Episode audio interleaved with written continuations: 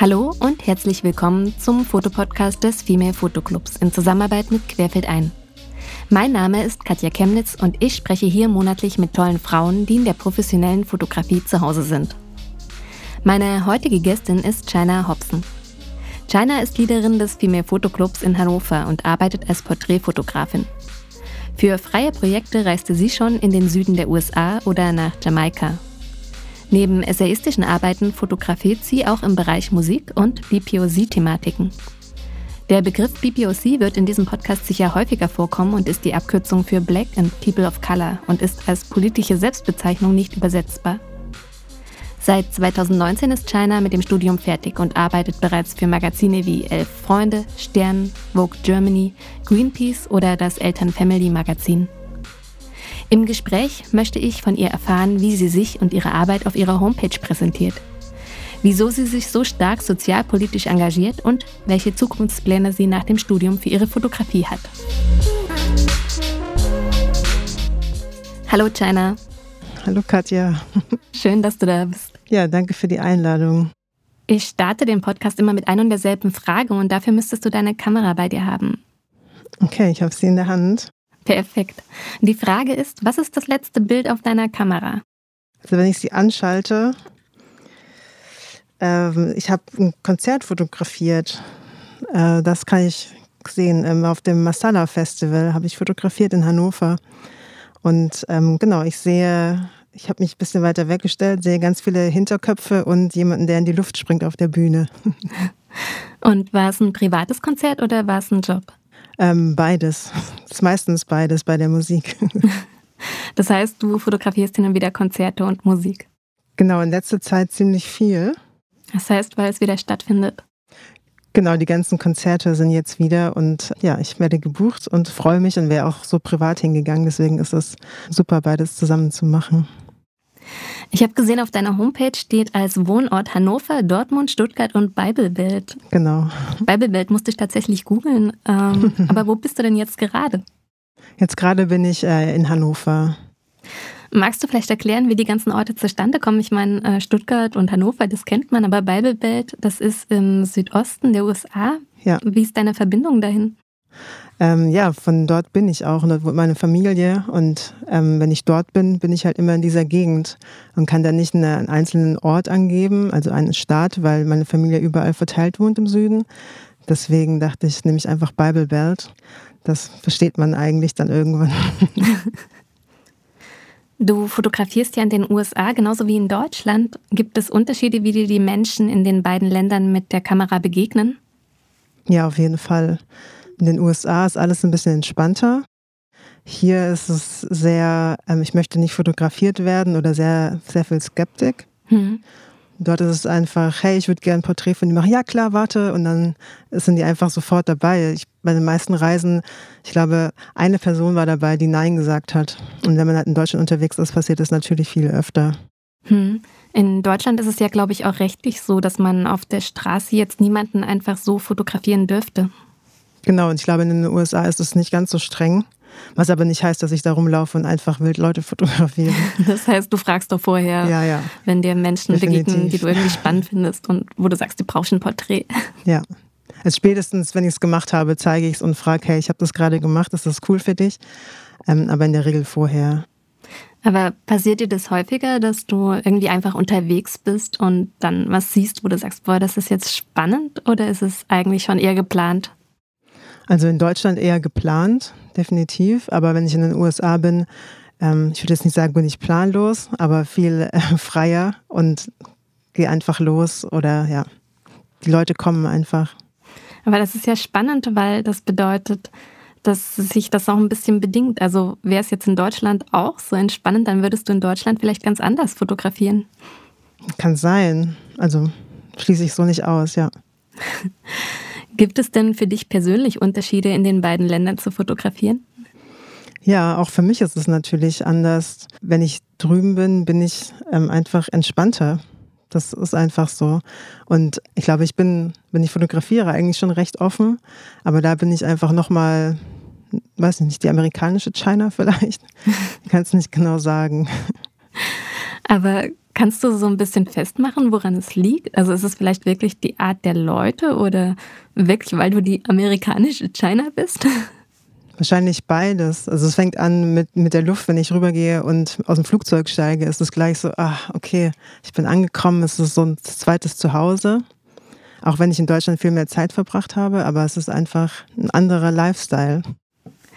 Äh, ich höre da auch eine große Sehnsucht raus. Wann warst du denn das letzte Mal in Amerika? Ja, auf jeden Fall. Das letzte Mal war ich tatsächlich 2016 zur Wahl und habe die dokumentiert mit Jonas Kako zusammen. Und ähm, ich habe natürlich an ein anderes Ende gedacht, gehofft, wie wir alle hoffentlich. Und war dann sehr enttäuscht und traurig und wütend und habe dann gesagt, ich komme erst wieder, wenn der Spuk vorbei ist. Aber der Spuk war ja dann 2020 vorbei mit Trump.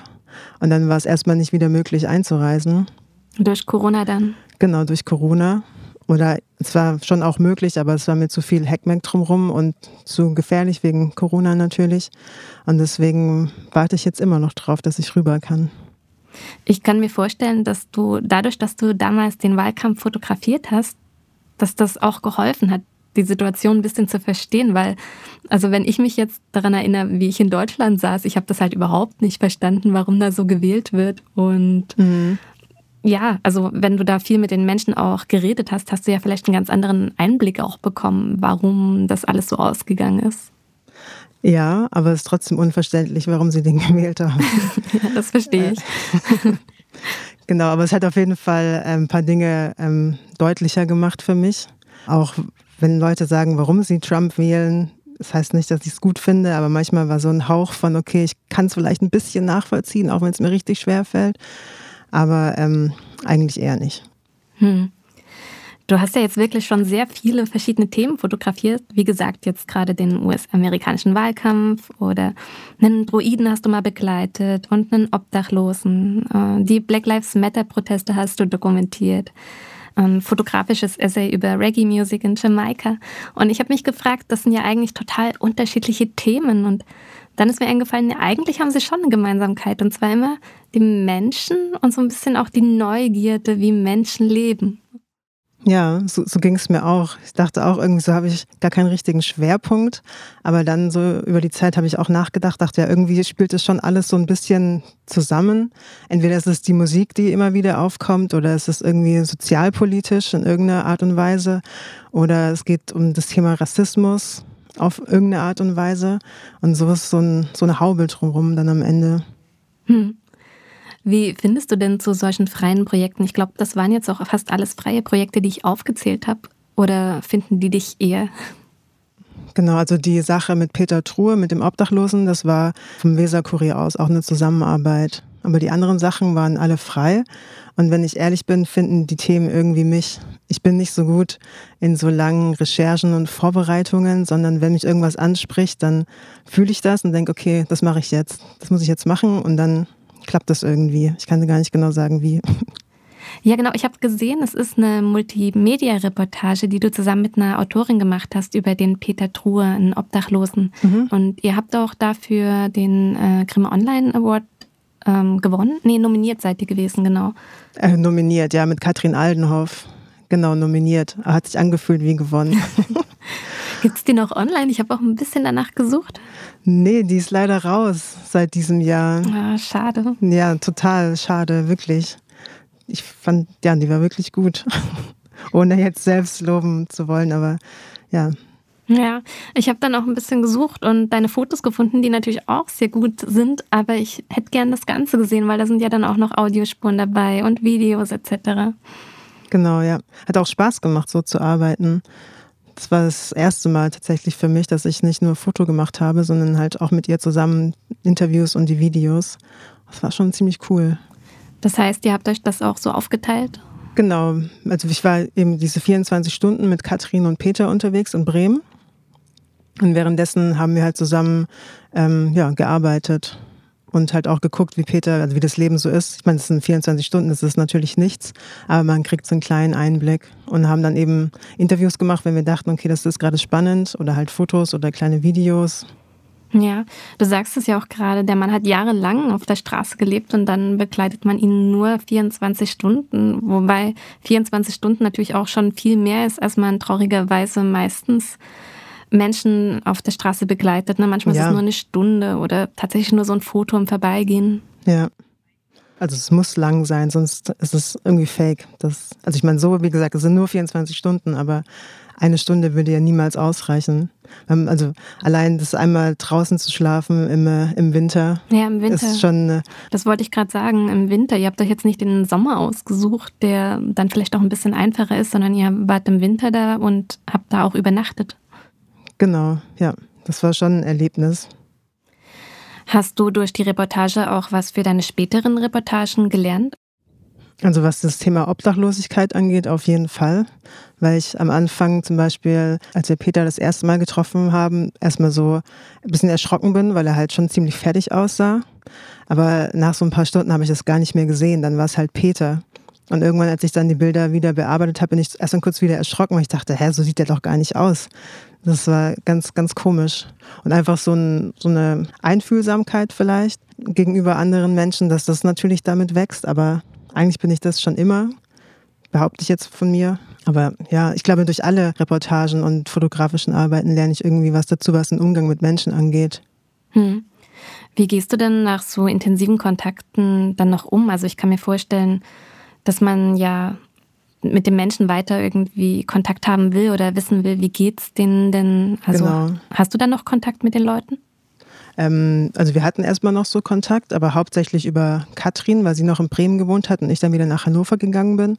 Und ich habe dann ab und zu mal nachgefragt oder sie hat mich abgedatet. Genau, sie hat sich dann ab und zu mal mit ihm getroffen auf einem Café am Bahnhof oder so und hat mir dann eben auch ähm, geschrieben, dass er verstorben ist vor, ich weiß nicht mehr, ob das jetzt, also das war vor Corona auf jeden Fall. Und ähm, ja, irgendwie gibt's immer, dass man Kontakt halten kann, wenn man möchte. Auch jetzt zum Beispiel in Jamaika mit den Leuten dort vor Ort habe ich auch noch über, natürlich gibt's Instagram und Facebook und das haben gefühlt alle Menschen auf der Welt, die ein Handy haben. Und so ist es eigentlich ganz einfach, Kontakt zu halten. Dieser Podcast wird unterstützt durch Werbung. Ihr sucht ein lichtstarkes Allround-Objektiv? Kein Problem. Bei Tamron gibt es das 17 bis 70 mm für spiegellose APS-C-Systemkameras von Sony. Und nun auch ganz neu für Fujifilm. Mit Blende 2.8 ist es nicht nur eines der weltweit lichtstärksten Objektive in diesem Brennweitenbereich, sondern kommt zusätzlich auch mit integriertem Bildstabilisator. So gelingen scharfe Fotos und ruhige Videoaufnahmen garantiert. Mehr zu diesem Objektiv und weiteren aus der Produktfamilie von Tamron findet ihr auf tamron.de. Ich würde dich gerne noch ein bisschen besser kennenlernen und dafür haben wir in diesem Podcast eine Kategorie, die heißt Entweder oder. Oha. Und die ist eigentlich ziemlich selbsterklärend. Ich sage dir immer zwei Begriffe und du musst dich möglichst schnell für einen entscheiden. Entweder oder. Okay, ich bin sehr gespannt. Es geht auch ganz einfach los und zwar mit Tee oder Kaffee. Äh, Tee. Hund oder Katze? Boah, das ist schwierig, beides. Aber wenn ich auswählen müsste, dann eher eine Katze. Stadt oder Land? Mhm, Gerade Stadt. Analog oder digital? Digital. Farbe oder Schwarz-Weiß? Jetzt gerade Farbe. Fotobuch oder Ausstellung? Ich würde gerne mal ein richtiges Fotobuch machen, deswegen sage ich jetzt Fotobuch. Ah, okay, also das, was du noch nicht hattest. Genau. Fotostudium oder Ausbildung? Studium. Zoom oder Festbrennweite? Ja, fest, definitiv. Geplant oder spontan? Ach, ich glaube tatsächlich, auch wenn ich es nicht zugeben will, geplant. Inszeniert oder dokumentarisch? Dokumentarisch. Pilzlicht oder natürliches Licht? Natürlich. Spiegellos oder Spiegelreflex? Das ist mir egal. Was nutzt du denn gerade? Äh, jetzt gerade spiegellos. Canon oder Nikon? Oh, das ist auch noch so eine Frage. Jetzt gerade Nikon, das allererste Mal in meinem Leben. Davor immer Canon. Spannend. Ähm, Facebook oder Instagram? Instagram. Instagram oder TikTok? TikTok habe ich nicht. Instagram. Okay. Soziale Medien, Fluch oder Segen?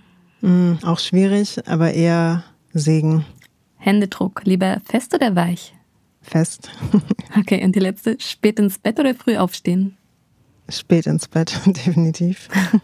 das war es auch schon. Okay, geschafft. Cool.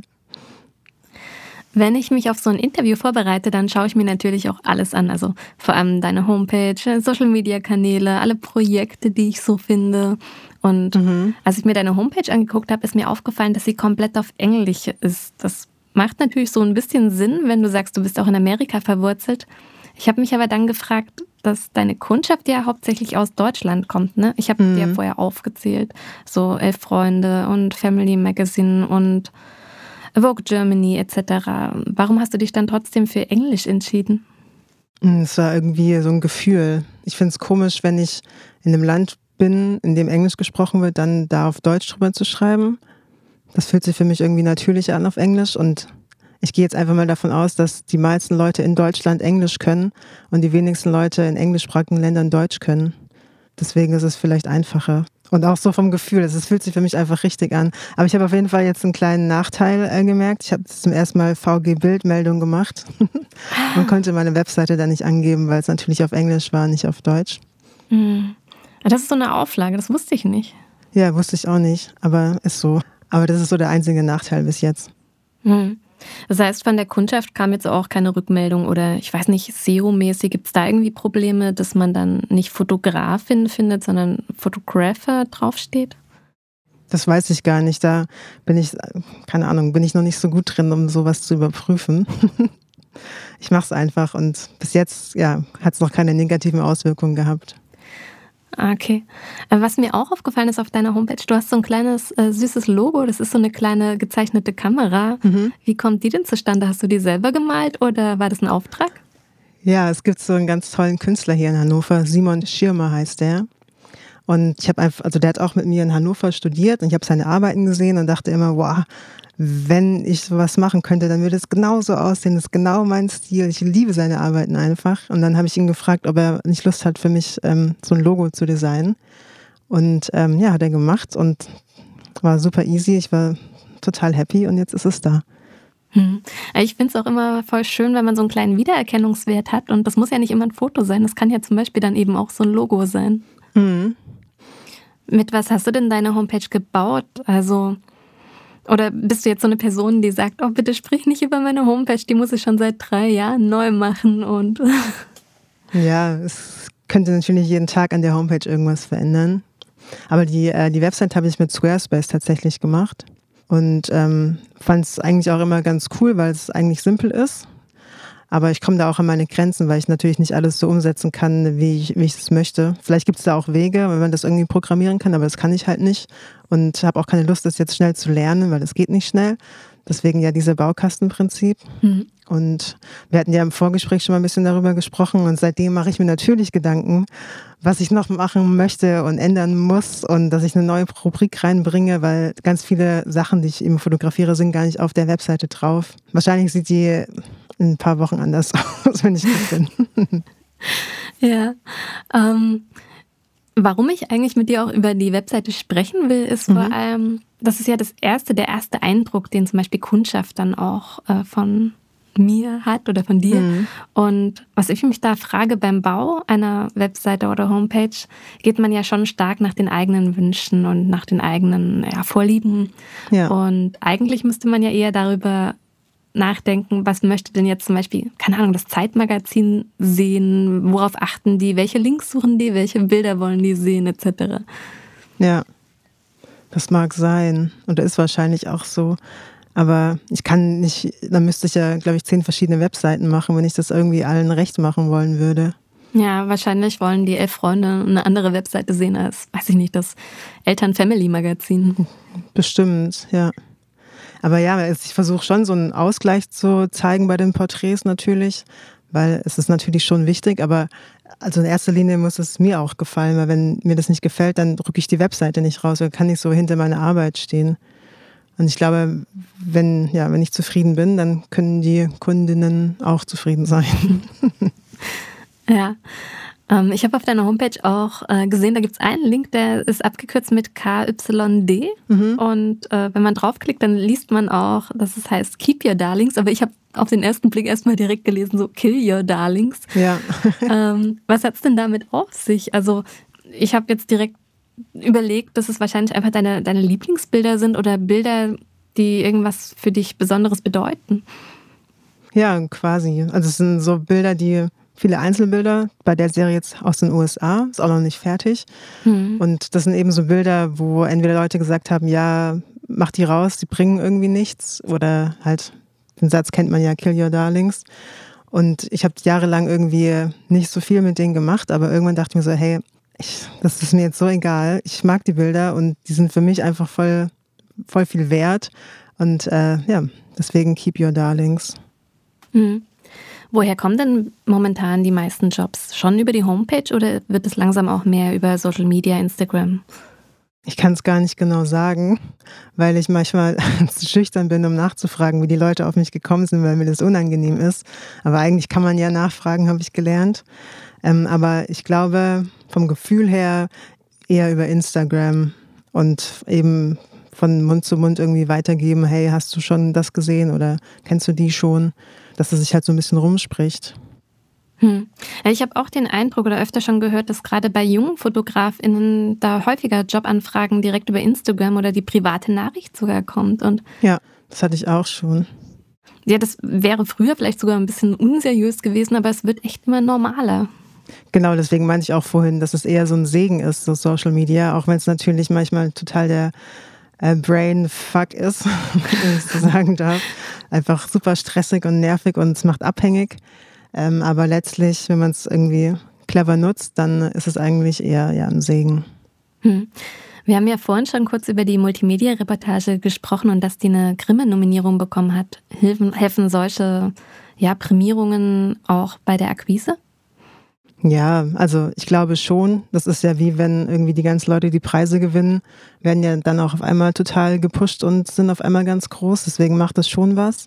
Aber wie genau, weiß ich nicht, weil ich ja nicht an der anderen Seite sitze und mich dann davon beeinflussen lasse oder beeindrucken lasse, weil ich ganz oft das Gefühl habe, dass so Auszeichnungen oder Nominierungen halt für den einen Moment sprechen. Aber ich finde es irgendwie total schwierig, sich dann an diesem einen Ding festzumachen, weil man davor ja auch fotografiert hat und danach auch und auch nicht besser oder schlechter, sondern es wurde als an diese eine Arbeit gesehen und irgendjemand hat beschlossen, hey, jetzt kriegst du eine Nominierung dafür oder einen Preis und dann bist du auf einmal wer oder bist du auf einmal niemand, wenn du nicht gewonnen hast. Deswegen ist es ja ein bisschen schwierig, finde ich, die ganze Sache.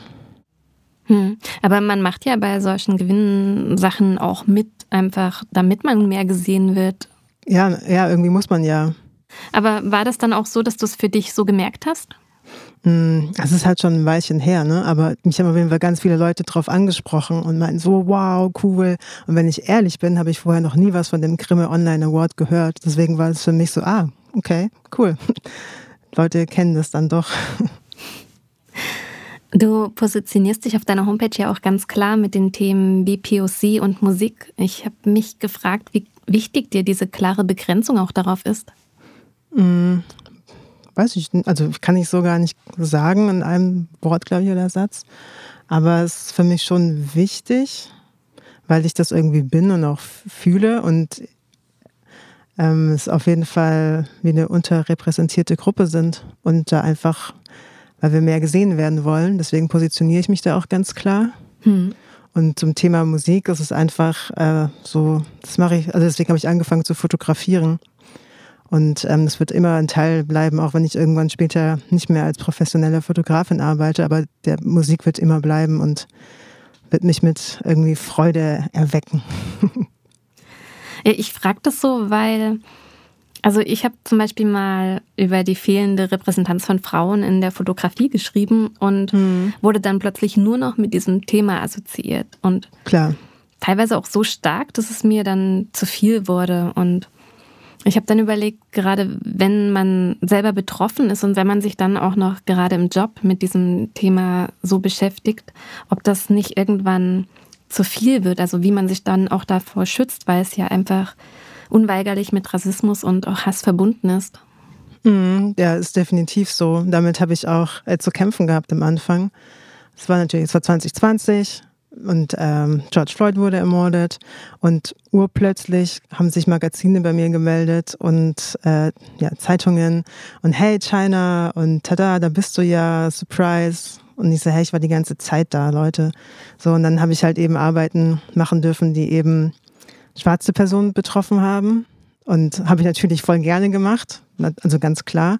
Aber irgendwann war es dann auch so, so ein bitterer Beigeschmack, wo ich dann auch dachte, ey, verarscht mich doch bitte nicht. Und jetzt ist so diese Welle abgeschwacht und jetzt kommen auch diese Anfragen nicht mehr so krass, also über von Zeitungen, Magazinen. Hm. Ähm, das heißt, so schwarze Themen sind jetzt für die Magazine und Zeitungen nicht mehr so interessant und dann kriegst du auch weniger Anfragen. Also weniger als vor zwei Jahren auf jeden Fall. Aber also es ist trotzdem noch präsenter als davor, aber halt nicht mehr so up to date. Jetzt ist gerade Ukraine-Krieg natürlich ähm, so das Hauptding oder Osteuropa, habe ich den Eindruck. Aber was auf jeden Fall, was gut für mich war, war eben dadurch Präsenz in der ähm, schwarzen Community in Deutschland. Und dadurch habe ich ganz viele neue Kontakte geknüpft und ähm, Sachen fotografieren können und habe Zutritt bekommen zu zum Beispiel zu dem Resonanzen-Festival, dem ersten deutschen schwarzen Literaturfestival und durfte da fotografieren. Das ist für mich persönlich einfach so, boah, cool. Allein dafür hat sich das alles gelohnt. Und ähm, genau, deswegen ja, positioniere ich mich einfach ganz klar auf der Webseite. Hm. Ich meine, es macht ja auch absolut Sinn, zum Beispiel bei einer Black Lives Matter-Bewegung eine schwarze Fotografin zu engagieren und ja, da jetzt keine weiße Fotografin oder einen weißen Fotografen hinzuschicken. Ähm, ja, ja, definitiv. Geht natürlich auch mit weißen Fotografinnen, aber es ist auf jeden Fall was anderes. Ja, genau. Wenn man betroffen ist, dann ist man einfach, hat man ein ganz anderes Bild von der Sache. Hm. Wie wägst du denn ab, wenn du jetzt so eine Anfrage bekommst? Also wie, wie merkst du, ob das jetzt eine Firma ist, die das wirklich, denen das wirklich wichtig ist oder ob das so ein, ja, so ein Social Washing ist? Also so eine, mm. wir müssen jetzt mal wieder zeigen, wie divers wir sind. Das merke ich eigentlich in den Gesprächen mit den Redakteurinnen oder Redakteuren vorher, wie die mir gegenüber sich verhalten, wie sie mit mir reden.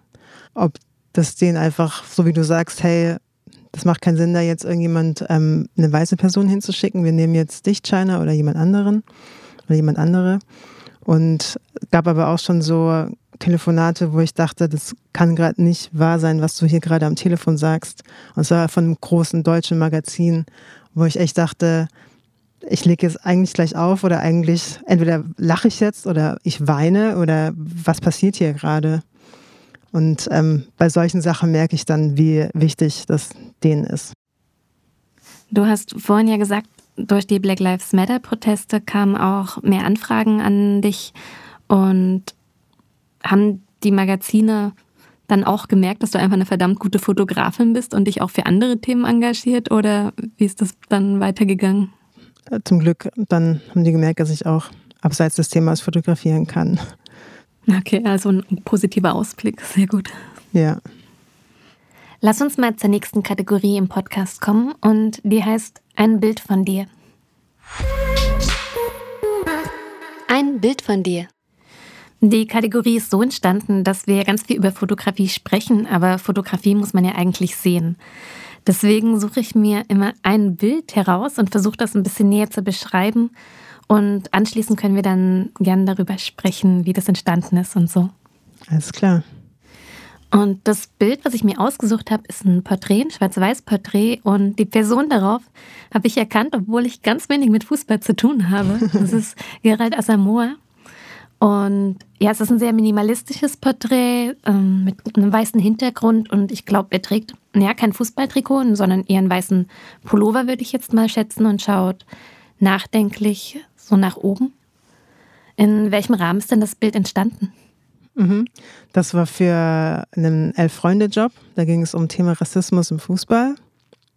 Und ähm, ja, dann habe ich eben Gerald Asamoah fotografieren dürfen, was mich total gefreut hat, weil ähm, ich früher als Kind auch Fußball gespielt habe und natürlich weiß, wer Gerald Asamoah ist. Und mein Opa ist Taxifahrer damals gewesen in äh, Ludwigsburg, da wo ich groß geworden bin, und hat dann irgendwann äh, ähm, ihn mal irgendwo hinfahren dürfen. und hat dann ein Autogramm für mich mitgebracht. Ach, ich habe cool. mich total gefreut, aber ich hatte, ich hätte natürlich viel lieber gern ein Bild gehabt, statt irgendwie so ein Krickelkrackel als Kind. Aber ich habe mich trotzdem total gefreut und deswegen so gefühlt 30 Jahre später durfte ich ihn dann fotografieren und das ist so die Background-Geschichte dazu. Ah, wie schön. Hast du ihm dann die Geschichte erzählt, als du ihn getroffen hast? Nee, habe ich nicht. Ich bin manchmal sehr aufgeregt oder zu schüchtern, wenn so, wenn so Personen kommen. Als du ihn fotografiert hast, da war er aber nicht mehr aktiv, oder? Trainer ist er da ähm, gewesen. Ja, Trainer, genau. ja. Ähm, ja, ich kenne ihn gar nicht so als Fußballer, sondern mhm. äh, weil er auch eine Stiftung für herzkranke Kinder hat, glaube ich. Ja, total cooler Typ und offen und freundlich gewesen. War sehr positiv überrascht auf jeden Fall. Und für die elf Freunde? Genau, für elf Freunde. Da konnte ich ein größeres Dossier fotografieren mhm. und ähm, da war er eben auch Teil davon. Mhm. Das heißt aber, du hast die Fotos gemacht und dann war wahrscheinlich noch ein Autor, der dann die Interviews geführt hat. Ähm, ja, aber ohne mich. Ich war alleine dort und habe dann nur fotografiert, genau. Wie viel Zeit hattest du dann für so ein Porträt? Ähm, genug tatsächlich, aber gefühlt, ich bin dann immer so, die Leute haben keine Zeit, ich muss schnell, schnell, schnell machen. Ah, Hilfe, mein Kopf explodiert vor Aufregung und dann renne ich da durch in gefühlt fünf Minuten oder so. Und am Ende stehe ich da und denke, total schweißgebadet, okay, habe ich jetzt zu viel Zeit verbraucht? Ist alles okay für dich? Auf jeden Fall, er hat mir genug Zeit gegeben und ich war trotzdem zu schnell fertig. Wie war denn die Vorgabe für das Shooting? Also hattest du da sehr freie Hand oder ich kenne jetzt die anderen Bilder nicht, aber bei dem Bild ist es ja jetzt zum Beispiel sehr minimalistisch und mhm. wenn man jetzt die Person nicht erkennt, dann wüsste man auch nicht, dass es ein Fußballer ist zum Beispiel. Ja, ja Freunde sind da eigentlich immer ziemlich cool und machen gar nicht so krasse Vorgaben. Ich sollte einfach ein Porträt fotografieren und habe auch, glaube ich, drei verschiedene gemacht oder so. Und das war eins von meinen Lieblingsbildern, was sie natürlich nicht genommen haben, wie es meistens so ist bei Magazinen und Zeitungen. ähm, aber ja, und die haben es dann selber in Schwarz-Weiß gemacht. Ich habe alles in Farbe natürlich fotografiert. Genau, außer das Bild habe ich dann nachträglich natürlich selber schwarz-weiß gemacht und noch bearbeitet. Ähm, ja, aber ich finde das auch ziemlich cool und es ist für mich nicht so ein typisches Klischee-Fußballspielerbild, sondern einfach es ist halt ein Mensch dahinter und ich hoffe, dass man den da auch irgendwie sieht. Ja, total. Und ähm, es ist ja auch so total minimalistisch, weil dir das von vornherein klar, dass die Person so hervorstechen soll und mhm. halt, dass es ein ganz klares Porträt ist. Also ich habe andere noch gemacht, aber ich wollte auf jeden Fall ein so ein ganz ruhiges, klares Bild haben, wo es halt wirklich um ihn so geht, dass man ihn sieht und nicht noch denkt, ah ja, cool, da hinten sehe ich noch das Stadion und da ist das, da ist das, sondern einfach, okay, das ist so, wie ich ihn jetzt gesehen habe und in diesen paar Minuten kennenlernen dürfte, Gerald Asamoah. Konntet ihr dann auch miteinander sprechen in den paar Minuten oder warst du dann doch zu schüchtern? Hätten wir machen können, hätte ich mehr gesprochen, ja. Ah. aber ja, also ein bisschen habe ich gesprochen, aber ich bin dann echt immer in so einem, in so einem Film, wenn, wenn ich aufgeregt bin und äh, habe so einen Tunnelblick und fotografiere halt. Aber das Bild gibt dir recht. Also er scheint sich jetzt nicht von deiner Nervosität angesteckt zu haben, sondern wirkt, ähm, ja, also besonnen. Zum Glück. Das sieht tatsächlich aus, als hättet ihr ein total tiefes Gespräch gehabt. Das ist schön, dass es so aussieht. Wie kam denn die Zusammenarbeit mit den elf Freunden zustande? Du hast vorhin schon mal erzählt, dass du früher auch Fußball gespielt hast. Genau, also ich kannte das Magazin und finde die Bilder drin immer super cool und eins der schönsten Magazine, finde ich, in Deutschland. Und ähm, irgendwann kam dann eine Anfrage. Ich weiß, also wie gesagt, ich frage ja nicht nach, wie die Leute auf mich kommen. Deswegen war die irgendwann da und dann habe ich halt zugesagt. Und seitdem darf ich ab und zu dann mal für die fotografieren. Ja, cool. Sag mal, ich habe mich auch ein bisschen in deinen Lebenslauf eingelesen und äh, gesehen, dass du eine Ausbildung zur Fotografin gemacht hast und auch ein Studium. Genau. Ähm, ich habe mich gefragt, warum beides? Weil eigentlich ist man ja nach beidem Fotografin. Hm, ja, das, habe ich dann auch gemerkt. nee, ich hatte, ähm, ja, wie alt war ich denn? Glaube ich 17, 18 oder so. Und ähm, da war eben Zeit für eine Ausbildung. Ich habe ähm, einen Realschulabschluss damals nur gehabt und kannte das halt von zu Hause. Ja, jetzt mach halt eine Ausbildung und such dir irgendwas. Und dann, ich hatte wie gesagt schon immer Lust am Fotografieren und habe dann den Ausbildungsplatz gefunden in Karlsruhe. Habe die Ausbildung gemacht, drei Jahre lang und war auch super happy in dem Studio, weil im Vergleich zu meinen damaligen Mitschülerinnen, die auch Ausbildung gemacht haben, durfte ich extrem viel machen Und ähm, habe dann aber gemerkt, so nach eineinhalb Jahren, okay, es kommt jetzt nicht mehr so viel Neues, weil letztlich, auch wenn ich jetzt Hochzeiten fotografiere oder irgendwelche Porträts oder Gruppenbilder oder irgendwie Mädchen in Dessous die Aufnahmen für ihren Freund machen, es wiederholt sich halt immer wieder. Es sind andere Personen, aber letztlich ist es immer dasselbe. Mhm. Und ja, habe dann gemerkt, okay, da, es gibt noch was da draußen außerhalb des Studios und ähm, wurde dann nicht übernommen, weil meine andere mit aus Azubine übernommen wurde. Und dann dachte ich, okay. Und ich habe damals in einer großen WG gewohnt, in einer 11er WG oder 12er WG. Und es waren fast alle Studenten und Studentinnen. Und ich musste halt jeden Morgen aufstehen und dahin zur Arbeit und dachte, boah, ihr habt es so gut, eines Tages mache ich das auch. Und genau, und habe dann erfahren, dass man eben in Hannover Fotojournalismus studieren kann und dachte, wow, das klingt richtig cool. Habe dann ein Bild gesehen von äh, damals Florian Müller, von so Hochseefischern auf Sri Lanka und dachte, wow, das ist so, so geil, ich muss das lernen. Und habe dann eben äh, mich beworben habe es dann nicht geschafft beim ersten Mal, habe es dann nochmal probiert und habe zwischendrin meine Fachhochschulreife nachgeholt und dann hat es geklappt. Und dann eben habe ich studiert, was auch super gut war. Was nicht heißt, dass die Ausbildung nichts wert war, das stimmt überhaupt nicht, sondern ich habe extrem viel gelernt im Umgang mit Menschen, weil ich davor ruhig war. Und da musste ich halt reden und locker sein und easy peasy. Und es hat mir wirklich sehr, sehr, sehr, sehr viel gebracht. Und natürlich auch die ganzen Basics. Als ich dann angefangen habe zu studieren, hatte ich die schon drauf die anderen noch nicht so, was eben auch gleichzeitig Fluch und Segen war, weil wenn man es einmal gelernt hat, dann ist es im Kopf und man kann sich davon halt nicht wieder so leicht lösen und bei Null anfangen. Hm. Aber das heißt, das war ein ganz klassisches ähm, Studio, also so wie man es kennt auf der Einkaufsstraße, im Schaufenster, dann weiß ich nicht, ein Porträt, genau. Äh, Brautpaar, nackte Frau. Genau, nur nicht so altbacken. Also mein Chef Daniel war damals schon ziemlich cool und offen und auch, ich war die erste Auszubildende in dem Betrieb. Und ähm, es war ein cooles Studio. Aber hättest du dir vorstellen können, da auch weiter zu bleiben? Also wärst du übernommen worden, hättest du da weiter gearbeitet? Wahrscheinlich erstmal ja, aber also ich war sehr enttäuscht natürlich, weil ich die erste Azubine war und dann ging ein anderes Fotogeschäft pleite. Dann haben wir die Azubine übernommen, Anja, und die hatte damals schon ein Kind und deswegen hat er sie übernommen und meinte, China, geh raus in die Welt mach was. Und ich war richtig, richtig, richtig sauer und dachte, wohl Daniel, du fällst mir gerade einfach in den Rücken rein. Aber letztlich bin ich ultra dankbar, weil sonst würde ich irgendwie noch in Karlsruhe sitzen. Wahrscheinlich nicht, aber wäre ich lange irgendwo in Karlsruhe in diesem Fotostudio gesessen und wäre irgendwie vereinsamt. Habt ihr denn noch Kontakt? Also weiß er, dass du studiert hast und jetzt so eine tolle Fotografin bist? so sporadisch, ab und zu mal, ja. Ah, schön. Was hat dich denn besser auf das Arbeitsleben vorbereitet, die Ausbildung oder das Studium? Ja, das Studium auf jeden Fall. Also Kommunikation mit Menschen, die Ausbildung war schon sehr, sehr, sehr, sehr gut. Aber ähm, das Studium hat mir auf jeden Fall für das, was ich jetzt mache, viel mehr gebracht. Hm. Fühlst du dich denn überhaupt vorbereitet? Weil ich weiß ja, dass du gerade erst das Studium beendet hast. Also was so äh, das Fotografische angeht, eigentlich schon. Aber so ganz viel so Bürokram, dafür habe ich mich auf jeden Fall, fühle ich mich nicht vorbereitet, wurde ich nicht richtig vorbereitet und geht auch ganz vielen anderen so. All das, was, was man halt nicht sieht, was dazugehört zur Selbstständigkeit. Hm. Kannst du das vielleicht konkretisieren? Also, was hättest du gern gelernt? Naja, Steuern zum Beispiel, okay. ganz klar. Wie funktioniert das alles? Welche Versicherungen brauche ich? Ähm, was ist VG-Bild? Was machen die? Warum muss ich das machen? Was ist KSK? Soll ich da jetzt reingehen oder warten bis nach dem Studium? Nutzungsrechte, Tageshonorare, klar lernt man das so ein bisschen. Aber wenn ich jetzt, jetzt in unserer Lokalgruppe bin in Hannover, ist das immer noch Thema.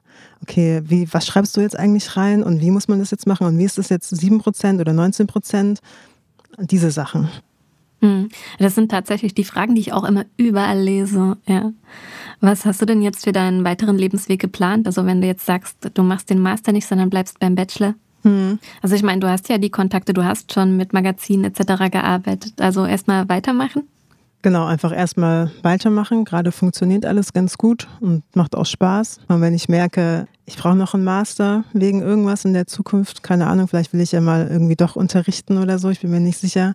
Und also in naher Zukunft, neben dem einfach weiter fotografieren, gibt es auch eine Neuigkeit. Ich werde im November Mama und da ist es eben nochmal sehr, sehr spannend äh, zu wissen, wie es da weitergeht als selbstständige Fotografin und äh, die Mutterschaft quasi unter einen Hut zu bekommen das steht so in, in sehr naher Zukunft an bei mir. Ach ja, cool. Herzlichen Glückwunsch. Vielen Dank. Ja, ich finde das ja tatsächlich total wichtig, dass Mütter und junge Frauen halt weiter fotografieren ähm, und nicht in einem Angestelltenverhältnis dann landen. Und das ist ja tatsächlich so, dass in der Ausbildung und im Studium mehr Frauen als Männer sind und die dann aber langsam in der Arbeitswelt nach und nach wieder verschwinden. Mhm. Und das finde ich echt schade, weil vor allem als Mutter hat man ja nochmal einen ganz anderen Blickwinkel auf ja, die Welt und bestimmte Themen und Deswegen ist es auch so wichtig, dass Mütter einfach auch weiter fotografieren und eben ihren Blickwinkel zeigen. Ja. Ja, ich bin auch gespannt, wie sich das alles für mich ändern wird und was auf einmal wichtig und nichtig wird. Also ich habe ein bisschen Angst, dass ich dann nur noch das Baby fotografieren werde. das möchte ich natürlich nicht. ähm, ja, aber die Frage ist halt, wie gehe ich jetzt mit äh, Jobanfragen um? Ich habe jetzt schon eine bekommen für Anfang November, wo ich jetzt, glaube ich, noch gar nicht geantwortet habe. Oh Gott. aber ja, was schreibe ich da? Schreibe ich hin, ich bin jetzt erstmal raus die nächsten keine Ahnung, bis März oder sowas, ohne eine Begründung oder sage ich, yo, ich werde dann Mama, ich melde mich dann, also danach, wenn ich irgendwie so die ersten zwei, drei Monate überstanden habe und eingegroovt bin, äh, melde ich mich auf jeden Fall gerne wieder bei euch oder ihr euch bei mir. Es hat immer so ein Risiko mit behaftet, habe ich jetzt schon gemerkt. Obwohl ich eigentlich gar keine Lust habe, bei diesem Spiel mitzuspielen. Aber ähm, ja, es ist schwierig. Ja, verstehe, was du meinst. Und ich habe auch schon mit vielen Müttern darüber gesprochen, teilweise auch Mütter, die die Schwangerschaft zum Beispiel ganz lange verheimlicht haben oder auch später, dass sie Kinder haben, verschwiegen haben. Und ich finde das halt super, super traurig. Mhm. Und ich finde auch, wir sind jetzt einfach in einer Zeit, wo wir so nicht mehr weitermachen können, sondern ja, was ich aus Gesprächen so herausgenommen habe, ist, dass man einfach transparent sein muss und auch ganz klar sagen muss, hey, ich will danach weiterarbeiten. Mhm. Und das muss auch ganz klar sein, weil ich habe oft das Gefühl, man spricht so ein bisschen aneinander vorbei. Das Magazin oder die Kundschaft denkt dann, ach, die ist ja gerade Mutter geworden und äh, die braucht bestimmt ein bisschen Ruhe und der geben wir jetzt die Zeit. Aber auf der anderen Seite sitzt dann eben eine Mutter und die möchte gerne arbeiten und fragt mhm. sich ja, mhm. warum meldet sich denn niemand oder mm, warum buchen die mich nicht? Ja. Also ich habe mir jetzt auch eigentlich vorgenommen, bei so festen Kundinnen das auf jeden Fall anzusprechen weil warum nicht? Ich meine, die sind ja auch Mütter teilweise, die können ja. das ja auch nachvollziehen. Aber bei jetzt so Sachen, die jetzt gerade das erste Mal reingekommen sind oder sowas, da bin ich noch am Überlegen, ob ich das Ding gleich aufs Auge drücke oder nicht. Ja. Also ich meine, wenn ich jetzt im normalen Leben bin, erzähle ich ja auch nicht allen Leuten, dass ich schwanger bin, sondern eben nur den coolen Leuten. Dann fühle so. ich mich sehr geehrt. ähm, genau. Ich glaube, so wird es auch ungefähr dann hinauslaufen. Ja, was ich auch schon gehört habe, ist, dass viele Frauen, gerade wenn die Kinder noch ganz klein sind, die teilweise auch mit auf, den Job, auf die Jobs nehmen. Mhm. Finde ich spannend. Ja, und manchmal hat man ja auch einfach eine Assistenz dabei und ja, wenn das Kind dann zum Beispiel Aufmerksamkeit braucht oder so, ne, dann ist die Assistenz da oder, weiß ich nicht, ganz klein, da kann man es ja auch um den Bauch oder auf den Rücken binden und einfach fotografieren. Mhm. Ja, wenn es noch ganz klein ist und wahrscheinlich noch viel schläft, ist es wahrscheinlich nicht so, nicht so das Ding. Aber ich habe mir auch schon überlegt und mein Freund hat es auch schon angesprochen, dass er dann mitkommen kann teilweise und einfach kurz drauf aufpassen. Und das ist ja eigentlich auch das Tolle beim Selbstständigen als Fotografin, dass man sich das auch alles zum Teil legen kann, wie es gerade passt oder mitbestimmen kann. Und ähm, genau, man einfach auch Leute mitbringen kann und sagen kann, ja, es ist meine Assistenz. Oder manchmal ist es ja auch nicht wirklich die Assistenz, sondern einfach nur für den Kopf die Assistenz, die dabei ist. Und so kann man ja dann auch ein bisschen hin und her schieben. Ich wünsche dir auf jeden Fall ganz viel Freude und Erfolg. Und Dankeschön. Ja, das Thema ähm, Selbstständigkeit und Mutterschaft oder Elternschaft, das ist auch was, was mir einfach sehr am Herzen liegt und wo es auf jeden Fall noch ganz viel Nachholbedarf braucht. Ja, zum Beispiel im Studium. Oh ja. Dass man da aufklärt würde, wie das alles ablaufen kann. Das wäre ganz schön. Genau. Liebe Hochschule Hannover, falls ihr das hört. Ja, und dass es kein Ausschlusskriterium ist. Also es darf keine Entscheidung sein, Karriere oder Kind. Genau, das geht nicht. Die Abschlussfrage, denn wenn ich auf die Uhr gucke, dann kommen wir tatsächlich schon zum Ende, ist immer jo. dieselbe. Und zwar nenne drei tolle Fotografinnen, die dich faszinieren, geprägt haben oder einfach eine absolute Empfehlung sind. Gerne auch mit einer kleinen Begründung. Also angefangen hat es auf jeden Fall bei mir mit Annie Liebowitz oder Leibowitz, ganz klar. Äh, allein, weil sie, keine Ahnung, Musikfotografin, dann die Porträtfotografien von ihr, das hat mich einfach beeindruckt und finde ich immer noch cool. Und ich finde, man erkennt ein Bild von ihr, auch heute noch, weil sie so eine eigene Handschrift hat.